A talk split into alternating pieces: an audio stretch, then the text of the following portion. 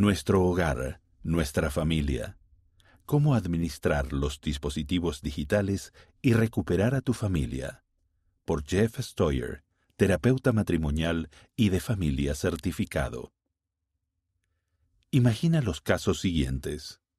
Una familia se encuentra en un restaurante esperando su comida, pero, en lugar de hablar entre ellos, todos miran sus teléfonos inteligentes. Una adolescente se siente inadecuada y sola al repasar las publicaciones de actuaciones cuidadosamente seleccionadas de otros jóvenes en las redes sociales. En el parque, una niña pequeña intenta que su padre levante la vista del teléfono y le preste atención a ella. Un esposo se la pasa revisando alertas deportivas en su reloj inteligente mientras su esposa le habla. Un joven está constantemente enviando mensajes de texto durante la lección de la noche de hogar. Cada uno de estos ejemplos y decenas de otros que sin duda has experimentado son pequeñas tragedias. Los teléfonos inteligentes y otros dispositivos digitales son una bendición y una maldición. Nos conectan a un asombroso mundo de información, nos ayudan a hacer historia familiar, estudiar las escrituras y hablar con la familia a través de grandes distancias. Pero cuando no se administran adecuadamente, los dispositivos digitales también pueden alterar las relaciones familiares y afectar nuestra salud mental, espiritual y física. La ironía de la tecnología. Como terapeuta matrimonial y de familia, soy testigo del desafío cada vez mayor de personas sinceras que compiten con pantallas por la atención de sus seres queridos. Es una gran ironía. Los mismos dispositivos que se suponía que nos ayudarían a conectarnos y mejorar nuestras relaciones, en algunos casos, han hecho que las relaciones sean más triviales y que las personas se sientan inseguras. De hecho, muchos investigadores están descubriendo que cada vez más informes sobre depresión, ansiedad, acoso escolar y suicidio tienen una conexión con la epidemia de soledad provocada en gran parte por el uso generalizado de dispositivos electrónicos personales. En nuestro hogar, aunque todos puedan estar físicamente juntos, cuando se están usando los dispositivos, estos pueden generar de forma instantánea sentimientos de soledad y desconexión. Si hemos de crear unidad y conexión en nuestras relaciones familiares, debemos reconocer la división de la atención que se produce cuando los dispositivos se infiltran en nuestras reuniones familiares no hace falta que reaccionemos de manera exagerada y eliminemos por completo la tecnología de nuestra vida. En cambio, debemos colocar la tecnología en su lugar apropiado para que beneficie nuestras relaciones en lugar de erosionarlas. Los signos propios del mundo virtual. El estar totalmente absortos en nuestros dispositivos empequeñece el mundo físico que nos rodea con todos sus sonidos, texturas, imágenes y un sinfín de otras sensaciones, y los cambia por un mundo virtual que no nos conecta tan profundamente con nuestro cuerpo y nuestro entorno. Debido a ello, podemos pasar por alto señales físicas importantes que nos dicen lo que necesitamos para estar saludables.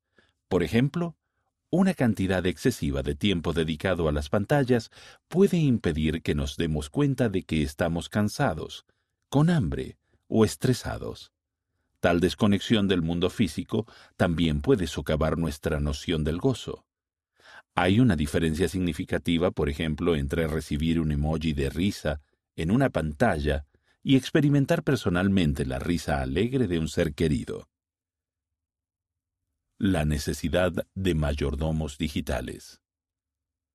Los dispositivos digitales están diseñados para ser irresistibles y difíciles de dejar de lado.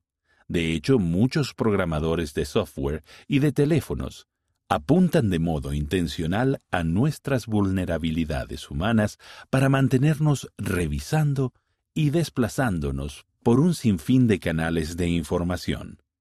Esa dependencia de los dispositivos es tan común que es fácil hacer caso omiso de cómo nos está afectando. Por tanto, los jóvenes necesitan de adultos que puedan servir como modelo del uso apropiado de esos dispositivos y que puedan educar a los niños en cuanto a sus efectos. Como enseñó el presidente M. Russell Ballard, presidente en funciones del Quórum de los Doce Apóstoles, los dispositivos digitales deben ser nuestros siervos, no nuestros amos. Teniendo esto en cuenta, a continuación figuran siete consejos sobre cómo administrar nuestros dispositivos digitales. 1. Sé como el Salvador. Presta completa atención. El Salvador nos mostró lo que es estar verdaderamente con otras personas, sin distracciones. A lo largo de su ministerio siempre se centró en la persona en particular Cristo prestó su total atención a todos ellos. Cuando mostró sus heridas a los nefitas, no apresuró el proceso. Por el contrario, las personas fueron uno por uno hasta que todos hubieron llegado. A medida que somos un modelo de esta práctica, enseñamos a nuestros hijos la forma de estar verdaderamente en un lugar a la vez, en lugar de dividir su atención entre los dispositivos y quienes los rodean. Cuando hables con alguien, en especial con un hijo o tu cónyuge, guarda tu teléfono y préstale tu completa atención. Lamentablemente, el alejarse de aquellos a quienes amamos para responder un mensaje de texto y atender las necesidades de otra persona se ha convertido en la norma. Esto puede tener un efecto negativo en nuestras relaciones y puede enviar un mensaje involuntario de que la persona que está frente a nosotros es menos importante. Comprométete con quienes están frente a ti a que tendrán prioridad sobre las interrupciones de tu teléfono o dispositivo inteligente. Míralos a los ojos. Escúchalos como lo haría el Salvador. Concentra tu atención. 2. No utilices los mensajes de texto como método preferido de comunicación. Cuando compartas sentimientos sinceros o ideas importantes con otras personas, aproxímate a una experiencia en persona, tanto como tu situación lo permita. Si no es posible, la comunicación cara a cara, intenta una videollamada para que veas y escuches a la persona. Si esa no es una opción, entonces realiza una llamada telefónica para poder escuchar la voz de la persona. 3. Demora en darles teléfonos inteligentes y cuentas de redes sociales a los niños. Retrasa la posesión de teléfonos inteligentes y la participación en las redes sociales hasta que los niños y adolescentes hayan desarrollado aptitudes sociales adecuadas en persona, como escuchar, hacer contacto visual, mostrar empatía y estar al tanto de los demás. Antes de que los niños ingresen al mundo de la ciudadanía digital, es importante que practiquen el civismo al respetar y relacionarse con los demás. Una de las razones por las que la edad promedio de exposición a la pornografía es de 11 años, y en muchos casos aún menor, es que muchos niños reciben teléfonos inteligentes a una edad temprana. Ten esto en cuenta también incluso si tus hijos son lo suficientemente maduros para tener cuentas de redes sociales. Muchas otras personas en línea que tendrán acceso a las cuentas de tus hijos no lo son. 4. Implementa reglas familiares y establece límites. Crea límites claros en tu hogar para cuando se utilizarán y luego se guardarán los teléfonos y los dispositivos inteligentes. Una firme recomendación invita a todos los miembros de la familia a que deliberadamente tomen descansos de sus dispositivos en forma regular. Tal vez puedas designar un lugar para colocarlos, un lugar fuera del alcance al cual no se pueda acceder fácilmente, por ejemplo, un canasto en la cocina. Una familia decidió que los dispositivos debían enchufarse y colocarse aparte durante la cena y después de esta. Para que los miembros de la familia pudieran concentrarse en pasar tiempo juntos sin interrupciones. Cuando establezcamos límites intencionalmente a nuestros dispositivos, los miembros de nuestra familia comenzarán a sentirse más conectados. 5. Evita jugar o desplazarte por Internet de manera mecánica. Es fácil recurrir sin pensar a nuestros dispositivos para relajarse, distraerse y divertirse. Resiste el impulso. En cambio, deja tu dispositivo de lado y haz algo que involucre tus sentidos, como salir fuera de la casa. En junio de 2018, el presidente Russell M. Nelson invitó a los jóvenes de la Iglesia a despegarse de la constante dependencia de las redes sociales y llevar a cabo un ayuno de siete días de las redes sociales. Como padres, ustedes pueden hacer la misma invitación en su hogar, manteniendo ayunos ocasionales de juegos, redes sociales u otras distracciones digitales. 6.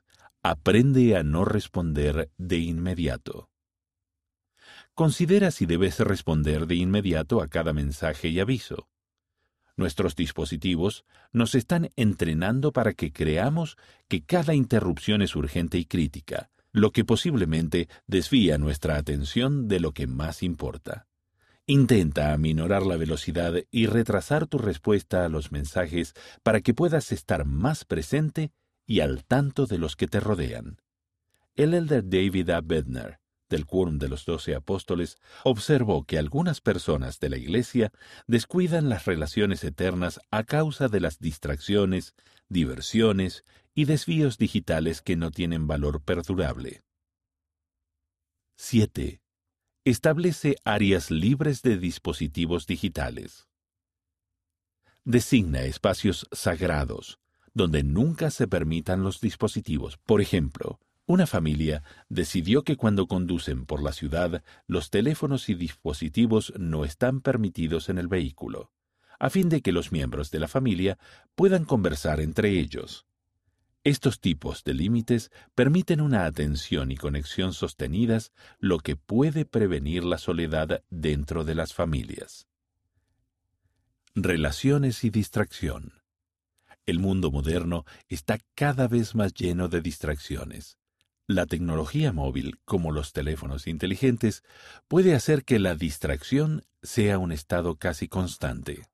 Algunos estudios indican que una mente distraída puede generar problemas en el trabajo, en la escuela y en nuestras relaciones, y puede aumentar nuestro estrés y frustración. Algunos estudios incluso han sugerido que la mera presencia del teléfono inteligente de una persona puede reducir drásticamente su capacidad de pensar. El elder Dieter F. Uchtdorf, del Quórum de los Doce Apóstoles, hizo una vez hincapié en la importancia de cuatro relaciones clave.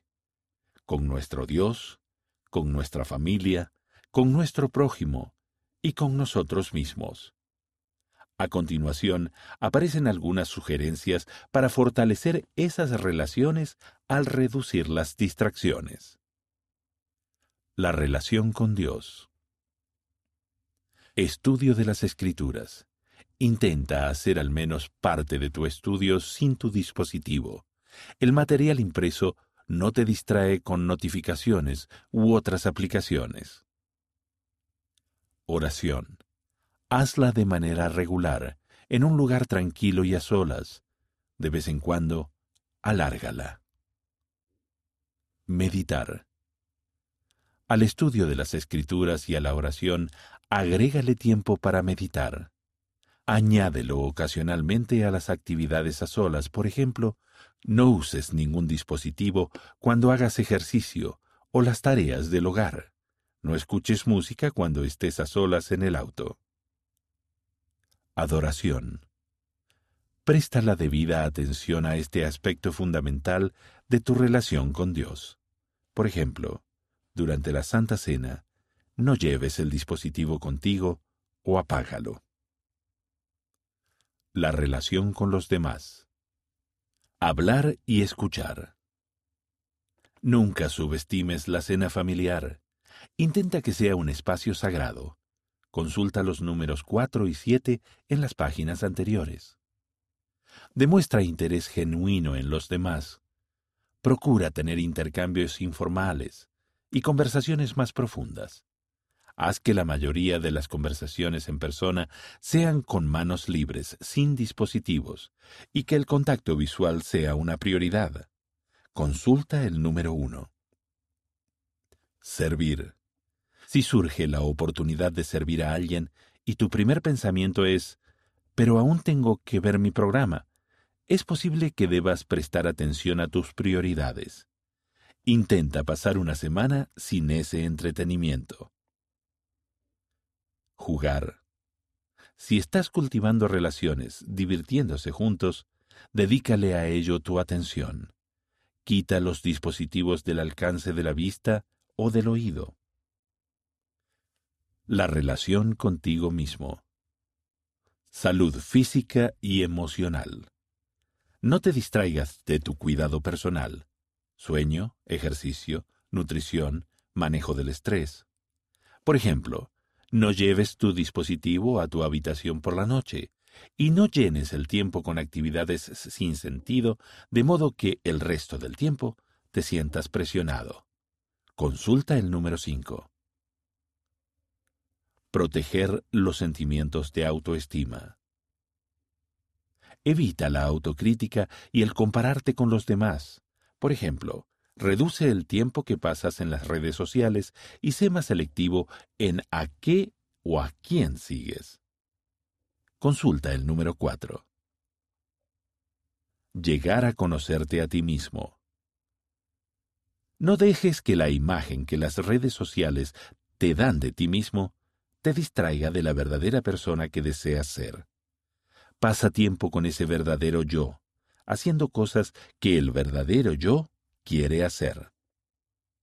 Santificar nuestro hogar. Hacer de nuestro hogar un refugio del mundo requiere esfuerzo y vigilancia, en especial con tantas distracciones digitales a nuestro alrededor. Por el bien de nuestras relaciones familiares y nuestra salud, todo esfuerzo vale la pena.